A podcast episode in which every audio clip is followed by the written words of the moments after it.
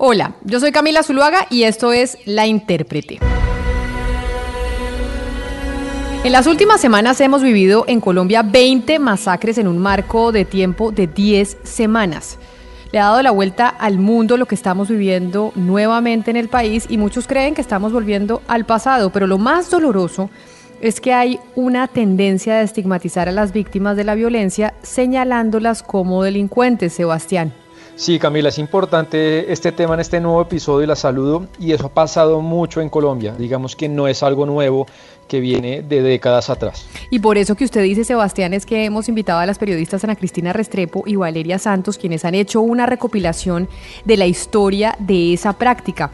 Ana y Valeria, bienvenidas a la intérprete. Muchas gracias. Hola Camila, Valeria y Sebastián. Y por eso entonces ahora yo les pregunto por qué ustedes aseguran que esto de señalar a las víctimas y estigmatizarlas siempre ha sido una práctica en Colombia. Camila, porque si nos concentramos en los últimos 50 años, un momento clave es el Estatuto de Seguridad en los años 70. Bajo el gobierno de Julio César Turbay tomó impulso entre las autoridades la práctica de criminalizar a quien pensara o actuara distinto, la resistencia ciudadana mirada como delito. Entonces, personajes de la talla de Gabriel García Márquez debieron abandonar el país. Y Ana, cuando terminaban los 80 y a principios de los 90, recordemos que fueron asesinados más de 3.000 líderes políticos afiliados y seguidores del partido Unión Patriótica. Mataron, por ejemplo, a Bernardo Jaramillo y a otros dirigentes de corrientes que pues no eran afines al statu quo. Sí, Valeria, eso ha sido muy común. Eh, recuerde usted, por ejemplo, el asesinato sistemático a defensores de derechos humanos, dirigentes sindicales. Por ejemplo, yo recuerdo, Valeria, el caso de Héctor Abad Gómez o de Jaime Pardo Leal, que fueron casos pues que todos recordamos.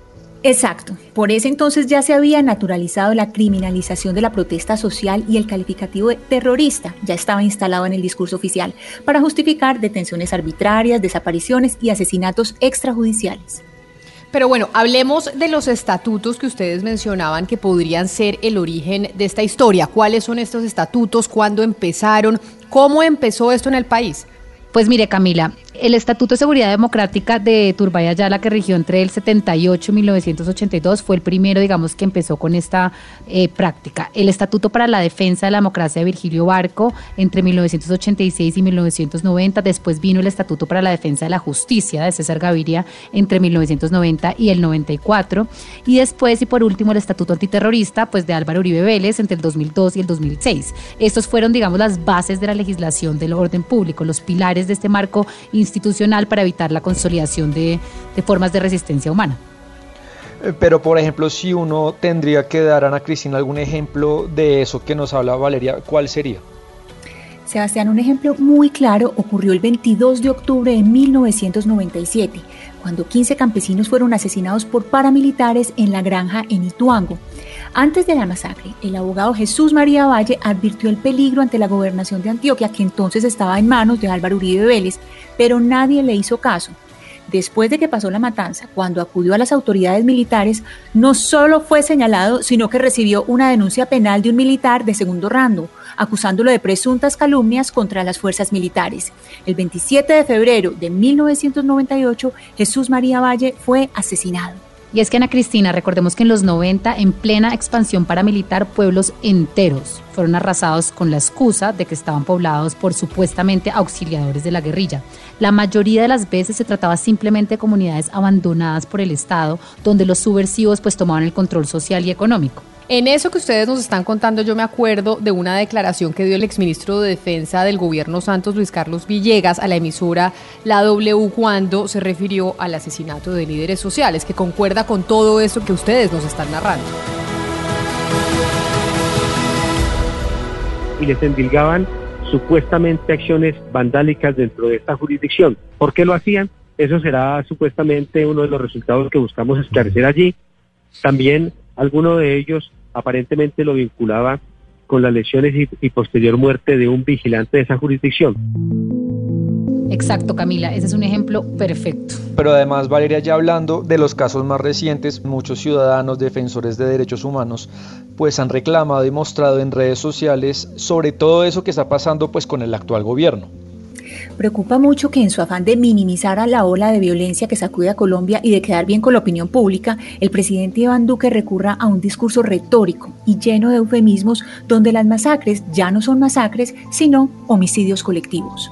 No, y también Ana pues preocupa mucho que manipule cifras, porque es que lo que estamos viendo es que el presidente saca cifras y gráficas para compararse con el gobierno anterior y engañar además a los colombianos sobre pues la gravedad de lo que está pasando hoy en el territorio colombiano. Es que estamos hablando de que en el 2020 vamos 47 masacres pero además siguen revictimizando a las víctimas, es decir, utilizan la tragedia de miles de personas y de sus familiares y la empeoran, solo para imponernos una narrativa muy compleja, según la cual si los mataron, pues no era porque estuvieran recogiendo café. Acuérdese usted de lo que dijo el exministro de Defensa Guillermo Botero sobre la muerte de Dimar Torres. Pues precisamente Ana Cristina le tengo ese audio, le tengo ese audio de recogiendo café del exministro de Defensa Botero.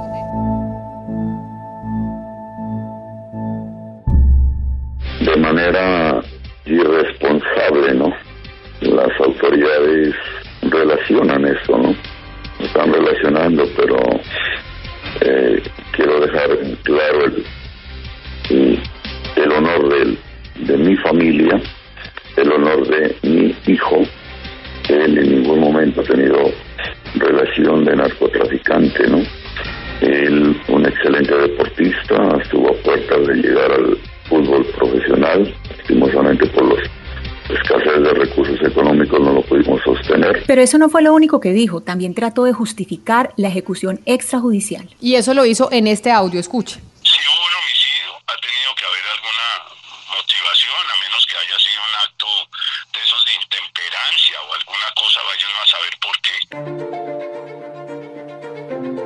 Y también conectando con todo eso, Camila, eh, pues hay un trino que usted recordará, y ustedes también, Ana Cristina y Valeria, que puso la vicepresidenta cuando asesinaron al pequeño Samuel de tan solo siete meses, que había nacido en el espacio de reincorporación para exguerrilleros de las FARC, ese que queda ubicado en Tierra Alta Cesar. Eh, pongan atención, y abro comillas. El presidente Iván Duque exigió la captura de los responsables de la muerte de un bebé de siete meses cuyos padres son miembros de las FARC. Ningún niño en Colombia debe morir por violencia, odio o intolerancia. También nos duelen los niños de las FARC. Eso dijo Marta Lucía Ramírez. Yo me acuerdo de esa polémica, Sebastián, y de ese trino, porque además hay que recordar una cosa, que es que las FARC ya no existen. Las FARC se desmovilizaron después del proceso de paz y Samuel era el símbolo precisamente de esa desmovilización de los exguerrilleros y terminó siendo asesinado. Por eso ese trino generó pues tanta indignación.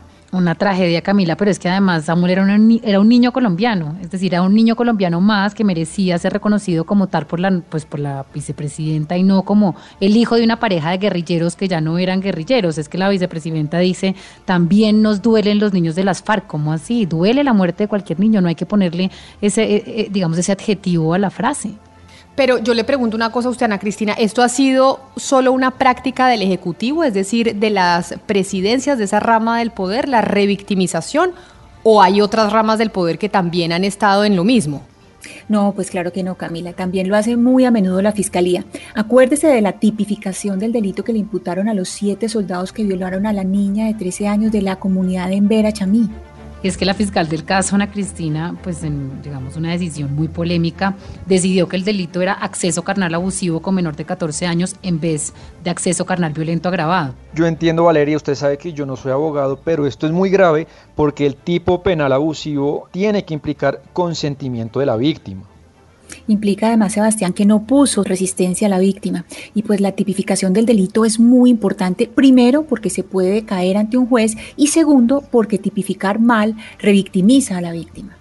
Pero hablemos de las últimas masacres, de las últimas que hemos visto los colombianos y la reacción que han tenido las autoridades. ¿Ha sido similar a esto que ustedes nos están narrando? ¿Podríamos encajarla dentro de lo mismo, dentro de la misma práctica?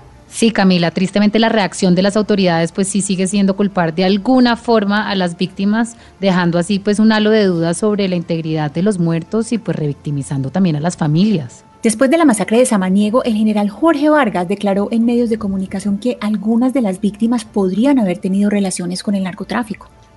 Y no solo eso, Ana Cristina, algunos periodistas también lo hicieron y yo les quiero contar algo. Yo llamé varias veces a uno de los mejores amigos de tres de los muchachos que murieron masacrados en Samaniego y me dice que no puede creer él y sus familias lo que leen en los medios de comunicación cuando se aduce que a ellos pertenecían al narcotráfico. Realmente les duele mucho. Pero precisamente, Sebastián, sobre eso que usted nos está diciendo, Jesús Quintero, que es el papá de John Sebastián Quintero, que es uno de esos jóvenes asesinados en esa masacre de Samaniego, pues dijo esto, escuche.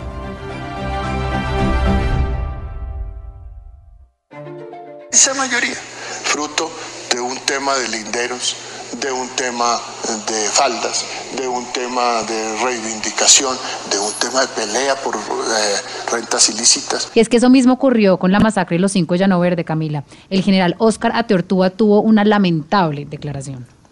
Esa declaración, Valeria, también la tenemos, quiero que la oigan. Según él, le trataron de arrebatar el fusil y en, en el forcejeo se le accionó el arma muerte a esta persona que integrante de FARC.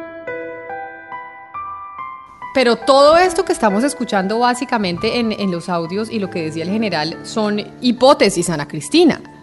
Y eso es lo preocupante, Camila, que no dejan de ser solo eso, solo hipótesis, que además carecen de pruebas contundentes. Estas declaraciones apresuradas en medios de comunicación revictimizan, ponen en peligro a las víctimas y a sus familiares, pero lo peor es que entorpecen la búsqueda de la verdad, pues terminan reforzando los estigmas con los que tienen que vivir las personas más vulnerables de nuestro país, que tristemente son los que más sufren por causa de la violencia.